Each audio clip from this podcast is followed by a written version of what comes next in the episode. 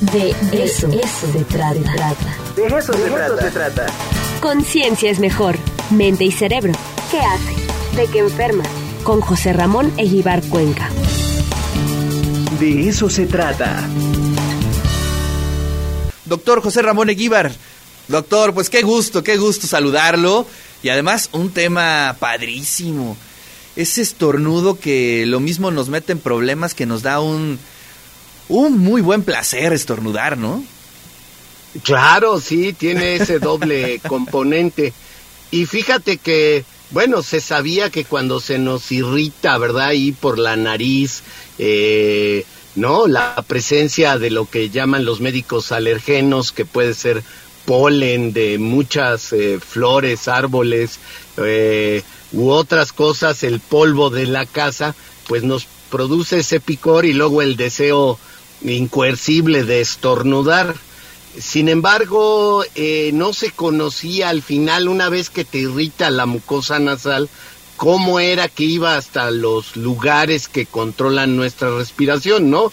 Porque primero ah, inhalamos mucho aire, ¿no? Y luego lo sacamos abruptamente. A ese fenómeno es al que llamamos estornudo, ¿no? Esta eh, entrada de aire muy intensa y luego la salida, pues, explosiva, podríamos decir, de aire, es lo que se denomina, este, ¿cómo se llama? estornudo, ¿sí? Entonces, este, ¿qué produce el estornudo? Pues estos irritantes que van a los lugares que controlan nuestra respiración y este y liberan un péptido, eso no se llama, no se sabía, que se llama neuromedina D. El nombre no importa, ya lo hemos dicho, pero era muy relevante. Lo que es más interesante me parece este trabajo de, de Liu, un chino americano en Estados Unidos, es que uno ahora puede por ingeniería genética quitarle al ratón la neuromedina B. Entonces ya no tiene ese péptido y entonces ahora podemos explorar qué le pasa cuando lo exponemos a alergenos o a irritantes como la capsaicina también, ¿verdad? Cuando nos enchilamos, si lo logramos inhalar el principio eh, que le da el picor a los chiles, que es la capsaicina, también nos produce otro tipo de estornudo, ¿verdad? Entonces, lo que descubrieron es que estos ratones están imposibilitados de estornudar. Fíjate nada más, qué, qué interesante. Y lo que uno diría, la otra cosa es que el estornudo es de defensa. Es decir, te entra el alergeno o la capsaicina, el principio este del picor del chile o, o lo que sea la nariz, un virus, una bacteria, y tú usas el estornudo, el organismo usa el estornudo para sacar esa sustancia que está irritándote la respiración. Entonces a estos ratones que ya no tienen neuromedina B, les, les eh, inyectaron virus de la influenza, les pusieron virus de la influenza en la nariz.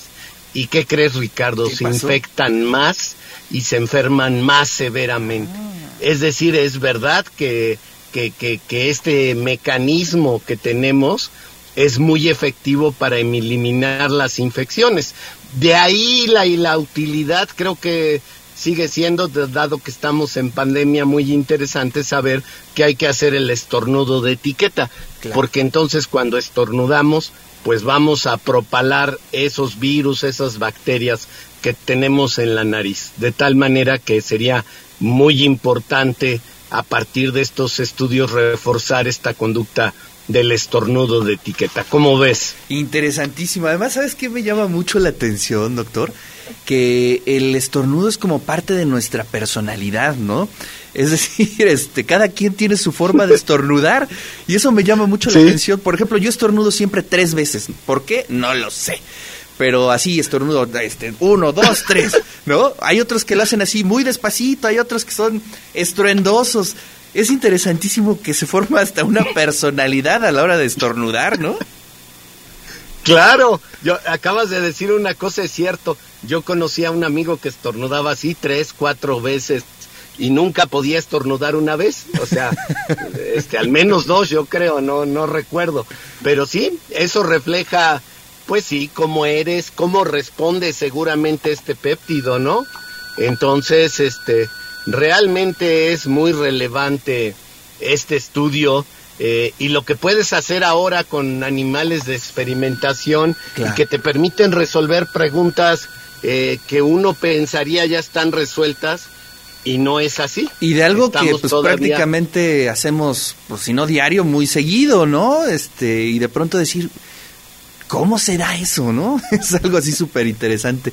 Es muy, muy, muy interesante. y además... Es parte de la, de la fisiología nasal, ¿no? o sea, como el producir moco pues este tenemos que producir moco y nada más, ¿no? Si no no no no no podríamos vivir. Igual el estornudo cada vez que nos exponemos y en un ambiente contaminado, hoy salí temprano aquí en la ciudad de Puebla y pues ya se ve la contaminación, ¿verdad? Ya se levantaron las restricciones por todos lados este está terrible empieza a ver eh, a, regresar aquel fenómeno que habíamos visto que se limpiaban las aguas etcétera pues ahora ha regresado el fenómeno inverso. Así es, doctor. Oiga, ¿qué libros nos puede interesar o nos puede recomendar algún artículo que podamos encontrar en la red sobre eh, los estornudos, algo que nos recomiende leer? Pues déjame buscar. A mí yo leí este artículo y me pareció súper interesante por su contenido. No he leído, eh, me recuerdo de un libro, sí, de, de la risa y el y el bostezo que son contagiosos, pero déjame buscar algo y te prometo que la próxima semana les recomendamos algo en relación a este tema. Doctor, pues muchas gracias y siempre es un honor tener aquí al doctor José Ramón Eguíbar que hoy nos platicó sobre el estornudo, qué lo causa y cómo funciona.